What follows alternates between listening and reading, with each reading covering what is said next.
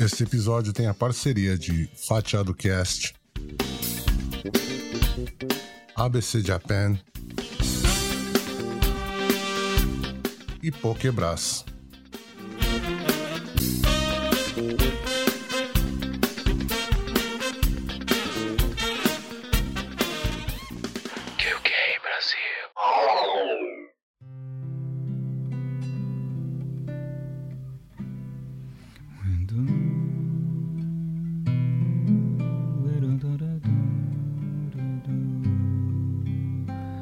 Domon, o episódio de hoje é um pouco diferente e eu peço licença para falar sobre um assunto que envolve o Decassegue, a fé e as eleições.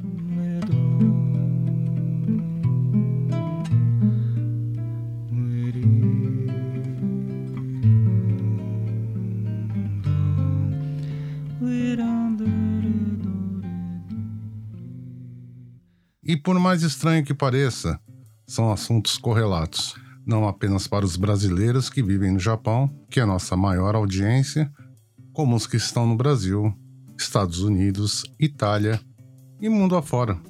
Milhões de brasileiros tentando uma vida melhor, um pé de meia, uma educação melhor para os filhos. Gente que saiu do Brasil, mas nunca deixou o Brasil sair deles. Saudade de uma terra maltratada por poderosos, sejam eles de qual lado for, mirando apenas em um objetivo: o poder. Se você chegou até aqui, vale a pena ouvir esse episódio que tem ótimos depoimentos. Digam o que quiser, mas salvo algumas exceções, afinal, ninguém é perfeito. O brasileiro é o povo que mais trabalha, e talvez, como já ouvi várias vezes, o brasileiro do Japão é dentre todos o que mais trabalha. A TikToker Michelle que está no Japão há pouco tempo, se espantou com as longas jornadas de trabalho e a disposição dos brasileiros aqui, como conta num pequeno vídeo. Oi, gente, boa tarde. Olha, falar para vocês, eu estou aqui para parabenizar os homens do Japão. A Almarada aí que trabalha pra caramba. Porque andei vendo uns vídeos no Face aí, e também faz pouco tempo que eu sou, sou do Japão, né? Já tenho experiência disso, escutar algumas coisas. Aí o pessoal do Brasil trabalha das 8 às 5 e fala: Nossa, os homens, né? Tô quebrado. Nossa, trabalhei pra caramba. Os homens aqui no Japão trabalham das 6 às 10, das 6 às 9. Meu esposo antes entrava às 6, saía às 9. Agora que diminuiu um pouco por causa desse corona, né? Tá entrando às 8, saindo às, às 8. Mas antes trabalhava pra caramba. E eu admiro muito, admiro muito os homens daqui do Japão, eles são muito gank demais. Olha, eu tiro o chapéu pra vocês, camarada, vocês estão de parabéns, hein, ó. Ó, tirei o chapéu mesmo. Ó, marada ferrado pra trabalhar. Mas o que impulsiona o brasileiro a trabalhar tanto? De onde vem tanta força de vontade? Só me ocorreu uma coisa: a fé. Religiosidade à parte, essa fé que estou falando é a fé em si mesmo essa capacidade que todo ser humano tem de se manter em pé, mesmo quando a vida capricha nas porradas cotidianas. Porque se não fosse pela fé, ninguém, repito, ninguém trabalharia 10, 12, até 16 horas seguidas todos os dias. Essa fé vem de resultados, de metas alcançadas, uma vida melhor para a família, uma educação melhor para os filhos, uma conquista material, seja ela uma casa, um carro, ou qualquer outra coisa. E garanto que não seria diferente se fosse assim no Brasil. Eu acredito na rapaziada que segue em frente, segura o rojão. Eu ponho fé na fé da moçada que não foge da fé e enfrenta o leão. Eu vou à luta com essa juventude que não foge da raia a troco de nada. Eu vou no bloco dessa mocidade que não tá na saudade, constrói a manhã desejada. Aquele que sabe que é mesmo o couro da gente e segura a batida da vida o aquele que sabe o sufoco de um jogo tão duro. E apesar dos pesares, ainda se orgulha de ser brasileiro. Aquele que sai da batalha, entra no botequim, pede uma cerveja gelada e agita na mesa uma batucada. Aquele que manda o pagode, sacode a poeira suada da luta e faz a brincadeira. O resto é besteira e nós estamos por aí. Eu acredito é na rapaziada. Em 2010, eu decidi fazer um experimento social e um pequeno protesto no dia das eleições. Sou um brasileiro residente no Japão e hoje estou aqui para cumprir o meu dever eleitoral. Também para homenagear os quase 1 milhão e 400 mil cabeças de bagre que votaram no Tiririca. Eu nem vou criticar o Tiririca, que sempre foi claro que nem sabia o que faz um deputado. Todos sabem que o coitado é apenas um fantochezinho que será manipulado pelas forças ocultas durante o seu mandato. O culpado disso é o eleitor que, para debochar, votou nele. Você sabia que entre todas essas ajudas de custos, auxílios e salários, o custo mensal será de mais de 100 mil reais? Agora multiplique isso por quatro, pois os votos que você deu ao Tiririca ajudaram a eleger mais três deputados. Deputados esses que talvez você nem conheça. Com esse dinheiro, poderiam ser contratados mais 230 policiais militares, policiais esses que poderiam ajudar a combater sequestros, estupros e homicídios. Com esse dinheiro, poderíamos contratar 133 médicos que poderiam ajudar a salvar a sua vida e a vida de outras pessoas. Esse deboche vai custar caro e será para o bolso de todos. Por essas e outras, num país que se diz democrático como o Brasil, o voto deveria deixar de ser obrigatório. E só assim que quem quer realmente ver o Brasil mudar para melhor votaria. O problema não são os corruptos. O problema são as pessoas que dão poder a eles. Juntamente com o palhaço Pirulito, vestido a caráter, perguntamos para os eleitores o que eles esperavam do próximo presidente. E acreditem, o repórter palhaço obteve ótimos depoimentos e aceitação das pessoas. Tudo isso pode ser visto no meu canal do YouTube. O link está na descrição.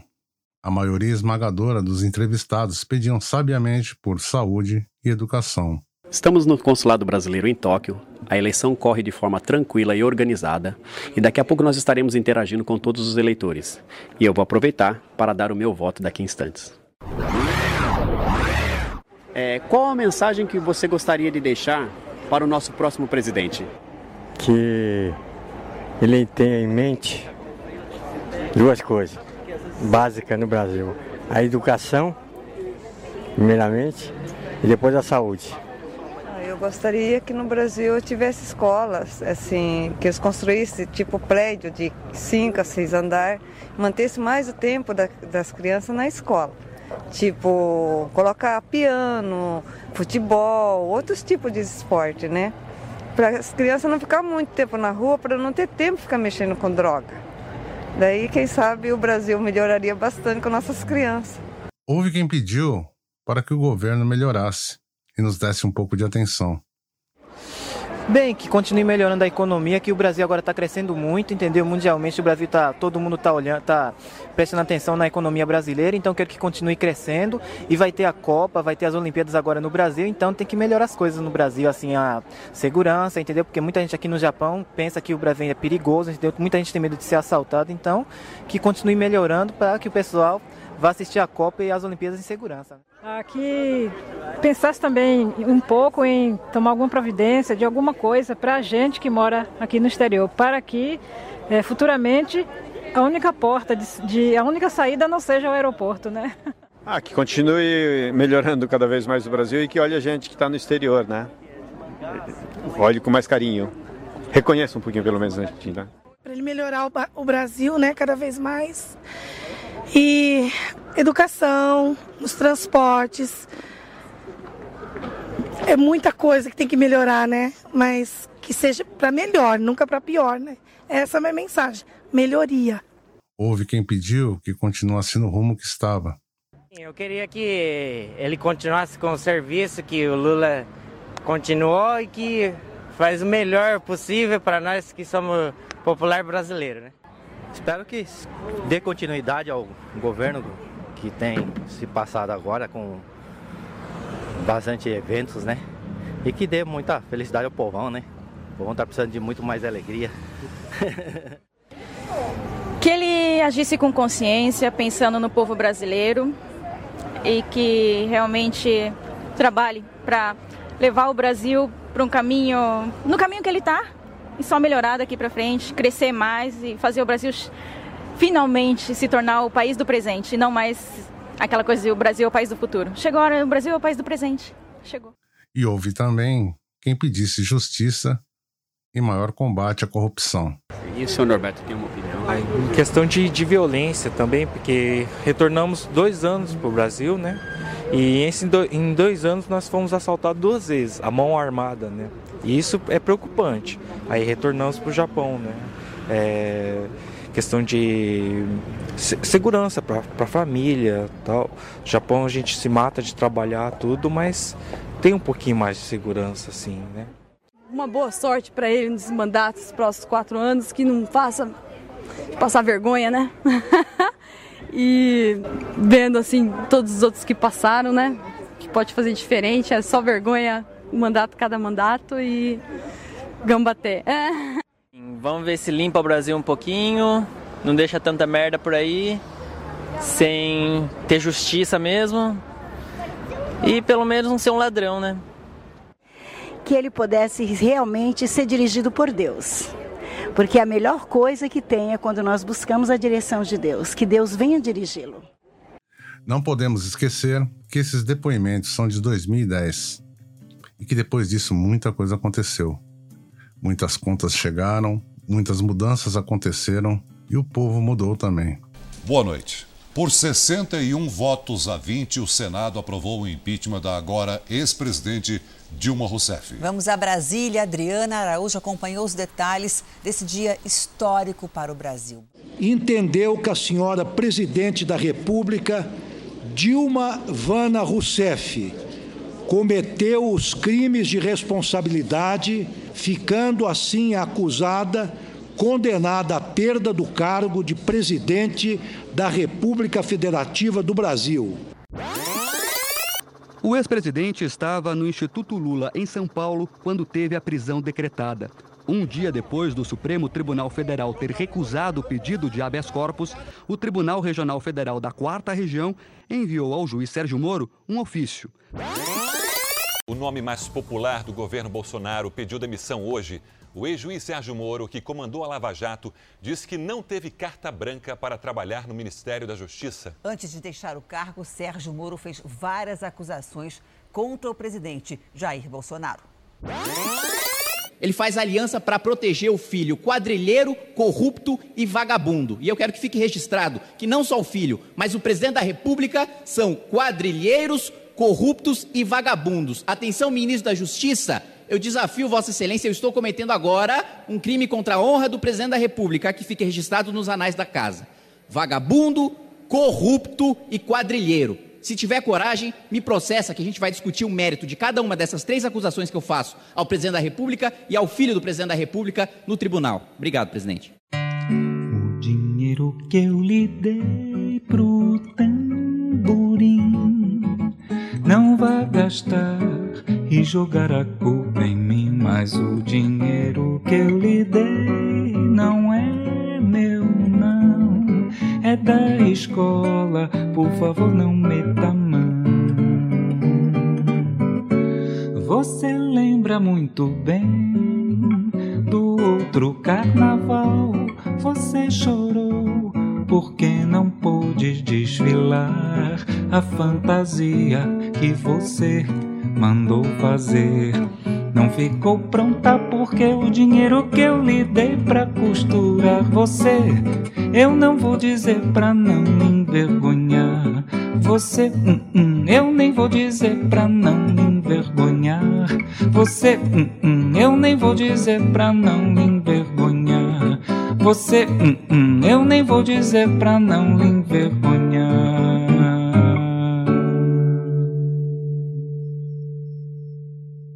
A política chegou ao WhatsApp, Telegram e outras redes sociais. Com todas essas informações, trouxeram também a polarização. Se você acha que eu vou pedir para que você vote em A, B ou C, está completamente enganado, porque é algo que só cabe a você decidir. Mas pedirei que não deixe de exercer o seu direito de cidadão, como bem lembrou o ex-embaixador brasileiro em Tóquio, André Correia do Lago muito de um Brasil contemporâneo, que é um Brasil uh, que agora tem muita gente fora do Brasil. E essas pessoas estão fora do Brasil, mas continuam plenamente brasileiras e, portanto, uh, elas devem poder participar plenamente da democracia brasileira. Por isso, essa importância, o fato de você ir morar fora do Brasil uh, não diminui em nada o fato de você ser brasileiro. No dia 2 de outubro, vamos participar de algo histórico. E se der errado, Vamos tentar, tentar e tentar. Só não seja fã de políticos. Eles trabalham para o povo, pelo povo e com o povo. Vamos fazer parte dessa mudança e, quem sabe, encontrar antigos amigos na fila, conhecer novas pessoas, passar nervoso e fazer parte. Como já disse, estamos tentando construir um Brasil melhor há 200 anos e vamos continuar tentando. E para quem não conhece essa história, deixa aqui uma música feita pelo meu amigo Luiz Couto e o professor Carlos Castelo, que continua atual e condensa a nossa história. Jane Matakondo. Eu dedicar essa canção a quem chamam político e ladrão.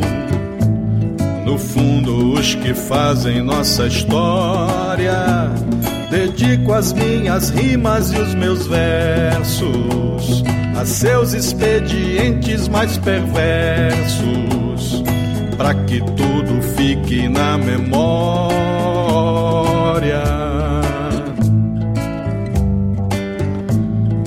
História da bagunça no coreto. Está lá nos livros do Lima Barreto.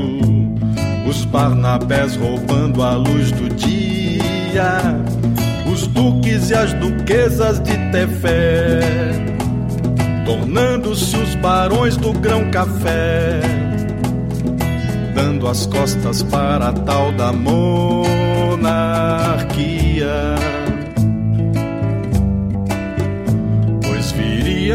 Românticos momentos o ciclo da borracha, esse portento.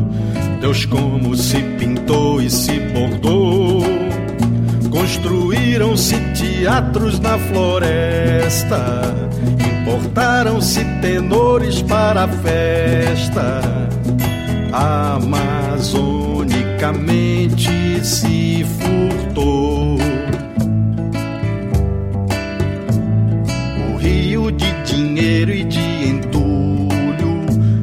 desagou inteirinho em seu Getúlio, e seus corruptozinhos tão pernósticos locupletaram-se feitos uns dementes, com Heitor Vila Lobos de regente, num imenso concerto apoteótico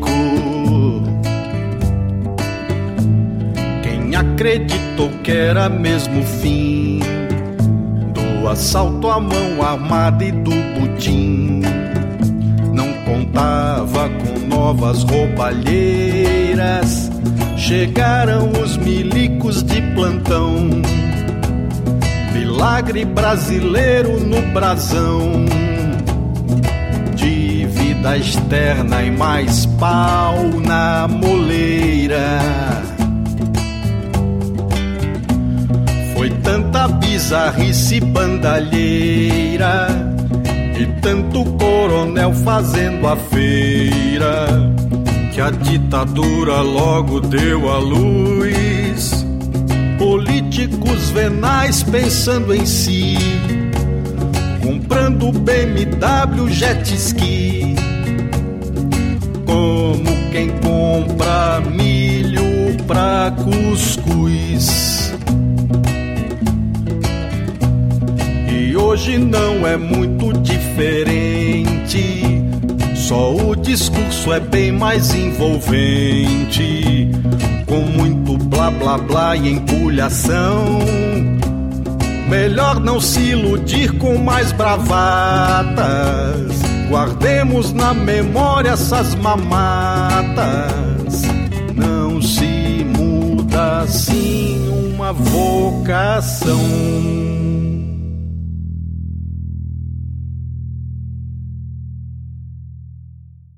Essa pauta foi feita por Douglas, as músicas interpretadas por Tony Pituco Freitas, Luiz Couto e o professor Carlos Castelo.